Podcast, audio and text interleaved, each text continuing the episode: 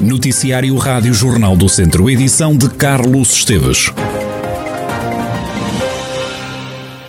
O Ministério Público pediu hoje a condenação com penas suspensas de prisão para 12 dos 15 arguídos envolvidos no processo de construção dos ginásios de Santa Combadão. As alegações finais estão a decorrer no Tribunal de Viseu. Ricardo Ferreira. Entre os arguídos neste processo estão o ex-presidente da Câmara de Santa Combadão, João Lourenço, e o antigo vice-presidente, António Correia, que, em conjunto com os restantes três arguídos, estão acusados dos crimes de prevaricação e fraude na obtenção de fundos comunitários, em causa com participação com dinheiros de Bruxelas de dois pavilhões desportivos que já estavam construídos e a funcionar em centros escolares. O Ministério Público diz que ficou aprovada a apresentação de documentação falsa para a candidatura a fundos europeus dos dois ginásios. O procurador sustentou que o município não podia fazer os pavilhões em terrenos que não eram seus, alegou que o ex-presidente foi o mentor de todo o esquema e explicou que as falsas candidaturas foram apresentadas para pagar a duas construtoras, em Beiral e a Scoprolumba, por outras obras que estas fizeram no Conselho. A favor dos arguídos, alegou o procurador, pesou o facto de o município ter dificuldades financeiras e os pagamentos recebidos pelos fundos europeus não terem sido usados em benefício particular, mas sim para pagar obras no Conselho. O Ministério Público pediu absolvição de três arguídos e a condenação dos restantes 12, ainda que apenas de cadeia suspensas por a moldura penal não ser superior a cinco anos de prisão. Em relação ao ex-presidente João Lourenço, o procurador salientou que este devia ser condenado a pena suspensa por ter Alzheimer, doença que o deixa incapaz de perceber o alcance da pena e de exercer cargos públicos. As alegações finais deste caso prosseguem no Tribunal de Viseu. Os motoristas de autocarros voltaram a parar em força esta sexta-feira, uma adesão acima dos 90%, números que superam os da greve de dia 20, como garante Jorge Rodrigues, do Sindicato dos Trabalhadores de Transportes Rodoviários e Urbanos de Portugal. Eh, nós temos as taxas acima dos 90%, muito acima dos 90% e locais a 100%. Tondela 100%, aqui a zona de Viseu superou os 90%, Castro Daire 75%, Lamego 50%. Isto mostra de facto o descontentamento dos trabalhadores do setor, as reivindicações são mais que justas e hoje superou eh, largamente o dia 20 eh, da luta que tivemos no dia 20. Os motoristas pedem melhores condições de trabalho. Reivindicações, essencialmente, é os aumentos salariais que não, não têm sido atualizados eh, por Antrop, neste caso os patrões e a sua entidade, eh, a, associação, a associação patronal, que é o Antrop, não tem atualizado, que está na nossa convenção, uma atualização automática que não aconteceu em janeiro de 2021 e hoje estamos a ser suprimidos pelo salário mínimo nacional. O sindicalista Jorge Rodrigues, os motoristas estão hoje em greve. Está em volta em polémica a aplicação do cartão escolar municipal em Viseu, um cartão que é comum a todas as escolas do Conselho e que permite aos alunos comprar material escolar e as refeições. Rui Martins, encarregado de Educação e dirigente da Confederação Nacional Independente de Pais, lamenta que quem não tem subsídio seja obrigado a carregar o cartão com 20 euros. É, digamos, uma plataforma totalmente nova, em que houve uma rescisão com as plataformas que cada uma das escolas tinha, só que este cartão traz obrigatoriedades que os cartões antigos não tinham em cada uma das escolas, nomeadamente a quantia mínima de 20 euros para cada carregamento para alunos do escalão normal. Portanto, só os alunos do, do escalão A e B é que poderão ter quantias inferiores a 20 euros. Isto, 20 euros, uma quantia mínima, é uma quantia que não sei quem é que pensou neste valor, que é adiantado, é uma plataforma de uma empresa privada e, portanto, achamos que os 20 euros, neste momento, é acima, eh, digamos, de um valor razoável para famílias, nomeadamente têm dois filhos ou três filhos. Portanto, em termos de carregamento, acho que este valor devia ser alterado e, portanto, teria que ser, deve ser reduzido, pelo menos para, neste momento, aliviar a pressão do orçamento familiar de cada uma das famílias. O novo cartão escolar resulta do processo de delegação de competências. A vereadora da Educação do município, Cristina Brazete, garante que o cartão traz novidades no que toca aos carregamentos. Os carregamentos são feitos eh, como até aqui eram feitos, agora de uma forma mais facilitada, porque têm o PayShop para fazer, mas têm transferências para fazer, o que nos foi proposto pela, pela, pela, pela empresa que, que, que, faz, o dinheiro não fica em nenhuma conta, o dinheiro está numa, numa, numa, qualquer coisa virtual, que está sempre ao disponível do pai. O pai, no momento em que carrega os 20 euros, no momento seguinte pode retirá-los de lá outra vez. Portanto, eles não estão na conta de ninguém, estão numa espécie de, de uma nuvem onde o dinheiro só é descarregado na conta do município quando for para pagar refeições e na conta da escola quando for utilizado na papelaria. Portanto, o dinheiro não é, é sempre do pai. Esta mudança criou uma série de questões aos pais. A Câmara compromete-se a responder a essas dúvidas. Nós, devido às dúvidas que nos têm chegado a nós, aos agrupamentos, as mesmas as que estavam no Facebook, estamos a construir uma série de facs com respostas e que vamos disponibilizar na plataforma do, do, do da EduBox, que é a plataforma de acesso aos encarregados de educação.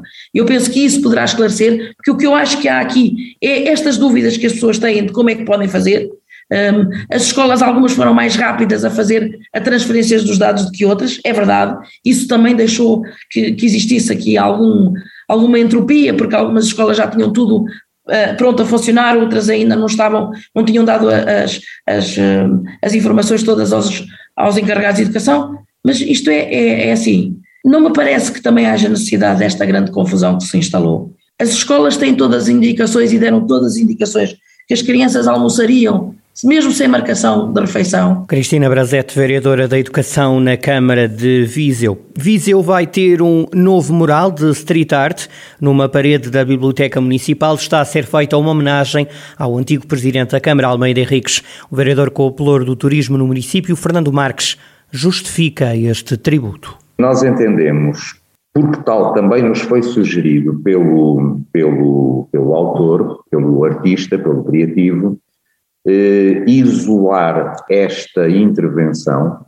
eh, destacando-a no tempo e, e sublinhando também esta mais uma merecida homenagem ao nosso falecido em combate presidente eh, António Almeida Henriques que é uma homenagem muito, muito sensível e com uma expressividade que eu penso que vai conquistar os nossos corações e que vai fazer-nos lembrar eh, do olhar, do sorriso eh, daquele que, que nos acompanhou durante sete anos e meio e que, de uma forma injusta, dramática e cruel, nos abandonou no dia 4 de abril.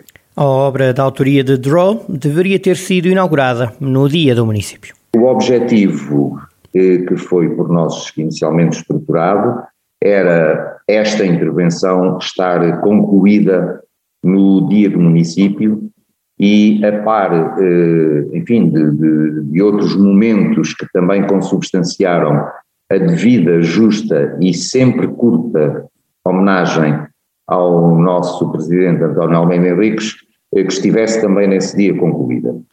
Eh, entendeu-se por um conjunto de circunstâncias e, e às quais acresceram também alguma de, dificuldade em, de, operacionalizar por, por, parte do criativo, entendeu-se por bem não a desenvolver enquanto decorresse o período eleitoral e está agora a ser concluída Fernando Marques, vereador com o valor do turismo na Câmara de Viseu, o mural de homenagem a Almeida Henrique está a ser pintado pelo artista Draw. José Junqueiro fala num contexto bom para Viseu, no resultado, enquanto comentário, digamos, ao resultado das eleições autárquicas de 26 de setembro. José Junqueiro diz que o PS tem agora uma voz protagonizada por João Azevedo, candidato autárquico, foi eleito vereador. O comentário da conversa central está de regresso à antena da Rádio Jornal do Centro para o antigo secretário de Estado, o Partido Socialista está agora num novo ciclo.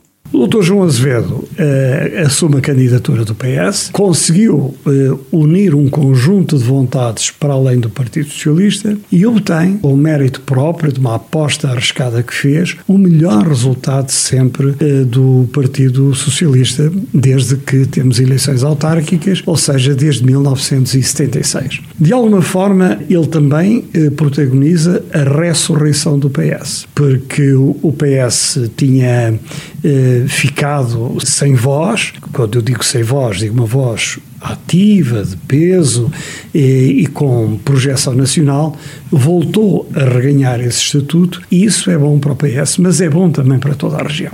Comentário e rescaldo autárquico feito por José Jonqueiro na conversa central que pode ouvir na Rádio Jornal do Centro. O programa fica disponível também em jornaldocentro.pt.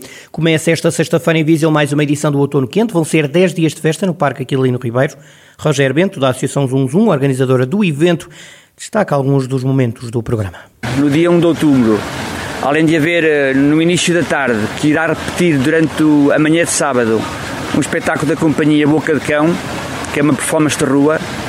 No dia 1, parte da noite, temos um espetáculo a abrir, que assim fizemos questão que, que acontecesse. É a última criação que a Zunzum, que a Zunzum boa palco, mas que por uh, efeitos em parte da, da pandemia não nos deixou levar o espetáculo novamente a palco. Sábado, dia 2, irá passar aqui pelo parque uma companhia que nos acompanha desde, desde sempre, que é tão bem conhecida a CERT.